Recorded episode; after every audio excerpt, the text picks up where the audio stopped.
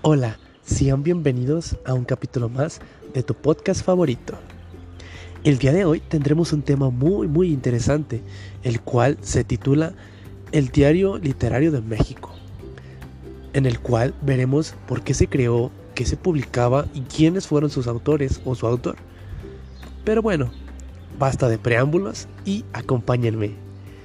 El Diario Literario de México fue la primera revista científica que se publicó en América, en todo nuestro continente. En 1768, su autor, José Antonio Alzate, publicó el Diario Literario de México.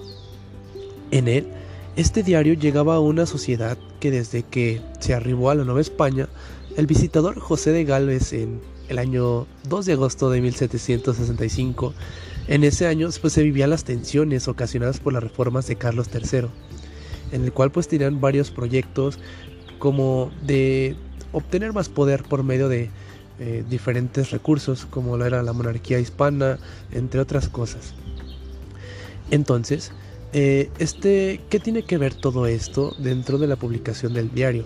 Lo que pasaba es que ocasionaban muchos conflictos, había diferentes este, problemáticas que conlleva en, en esos años. Entonces, pues no todas las personas estaban contextualizadas de todo aquello que estaba pasando. Por ello, pues se, creaban todo este tipo de este, problemáticas. Dentro de ellas, una pues podría ser el estanco del tabaco, que pues eso de alguna manera exasperó los ánimos y se hicieron rebeldías, se hicieron muchas cosas, por ejemplo el año 1767, ante pues la expulsión de una compañía que era se titulaba de Jesús en esos años. En Michoacán pues hubo indígenas, mulatos y aquí en Guanajuato los mineros y el pueblo y en San Luis los también mineros y indios se levantaban en armas, ¿no? Porque pues decían, ¿qué pasó con el tabaco? ¿Qué, qué es lo que pasa? Y todo ese tipo de conflictos la gente no sabía dónde verlos, qué es lo que estaba pasando. Ya cuando acordaba pues se peleaban o este, había problemas. Entonces lo que pasó es que José Antonio Alzate dijo, pues voy a ver de qué manera podemos mantener informadas a las demás personas de lo que está ocurriendo. Entonces, pues por eso lanzó el diario literario para mejorar la vida de la sociedad, quienes pues se debatían desde esos años entre tensiones y conflictos. Por ello, no solo quería servir al público de las personas que de alguna manera estaban relacionadas con el ámbito literario, sino que también quería de alguna manera contextualizar, eh, enseñarles un poco, un pedacito de mundo a las personas que estaban en el campo, que no tenían ningún contacto con periódicos, con letras o simplemente con otras personas. Entonces, pues José Antonio Alzate tuvo esta iniciativa de, de a las personas mantenerlas informadas y que estuvieran fuera de la ignorancia. Entonces, pues fue consciente de esto en, todos, los, en todos los aspectos. También trataba de no colocar un vocabulario tan complejo por lo mismo para que todos pudieran entenderlo. Entonces pues esto fue una grandiosa idea que hizo José Antonio Alzate. El término literario aparece en el título de la revista, sin embargo no coincide con el concepto actual del vocablo.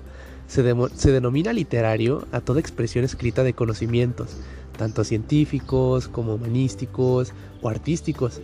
Entonces este último venía siendo este, designado ordinariamente como las bellas letras, como por ahí lo conocemos. Eh, esta revista, este, este diario literario, tenía una periodicidad de, una semana, o sea, se publicaba este, semanalmente y duraba pues obviamente un año. Una vez que se finalizaba el plazo, Alzate este, decía siempre que se iba a retirar. Sin embargo, este, pues, eh, a veces lo, postergaba mucho y no alcanzó la periodicidad ni el año ni los años previstos que se tenía que se iba a publicar. Sin embargo, pues tuvo ocho ediciones. Este, muy sencillas, como les comento, la, la letra este, pues no era tan compleja para que todos pudieran de alguna manera entenderlo. Y pues este diario también publicaba artículos y obras europeas para que los mexicanos este, pudieran entenderlos, trabajarlos con más libertad y entendieran un poco más allá el concepto, los conceptos, este, todo lo que se veía fuera de nuestro país, fuera de nuestro entorno. Inclusive también con trabajos científicos, literarios y demás, eh, como por ejemplo autores novohispanos que no se hubieran publicado por los altos costos de impresión, serán publicados aquí en el área literario. Este, la revista, bueno, este diario que era como revista, partió afirmando la capacidad científica de los mexicanos también, eh, pues se, se percató Alzate de que había muchísimos eh, personas mexicanas que también tenían mucho sentimiento y mucho conocimiento acerca de, la parte científica. Entonces esto le llamó la atención porque pues no, no, tenía idea y bueno ellos mismos no tenían ni siquiera idea que tenían pensamiento científico. Como dato interesante, eh, muchos de los eh, mejores científicos tienen ideas que son arraigadas de nuestro México, fueron creadas o patentadas por el público o las personas, estudiantes o ciudadanos mexicanos. Entonces aquí ese es como dato interesante que nosotros tenemos mucho pensamiento científico.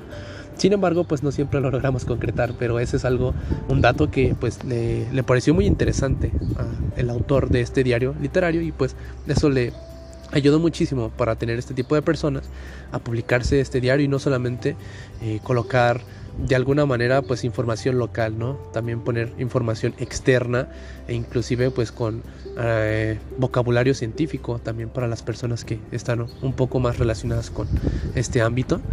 Y pues el diario literario también hablaba acerca de economía, dando a conocer eh, pues los aciertos que tenían en ese entonces la máquina de vapor que tenía la extracción, eh, la extracción del agua de las minas, entre otras cosas. Era muy, muy interesante. También otro artículo que se publicó que era muy relevante fueron las reflexiones sobre la utilidad de las bellas letras. Estas pues pueden sacarse la escritura, entre muchas otras cosas que se vieron en la primera edad del mundo. Este, estas partes este, de este artículo fueron elegidas por Alzate casi al inicio de la revista. Avanza la valoración de las ciencias que pues el científico se había propuesto difundir. Entre muchas otras cosas, creo que esto es algo muy interesante, muy relevante dentro de nuestro país que por eso considero que deberíamos de saber todos este, cómo fue, este, cómo se creó todo esto y pues bien, qué mejor que un, mexicano al igual que nosotros lo hizo. Entonces pues eso es algo muy muy interesante que espero que hayan aprendido todos el día de hoy. Eh, muchas gracias por escucharme y nos vemos hasta la próxima.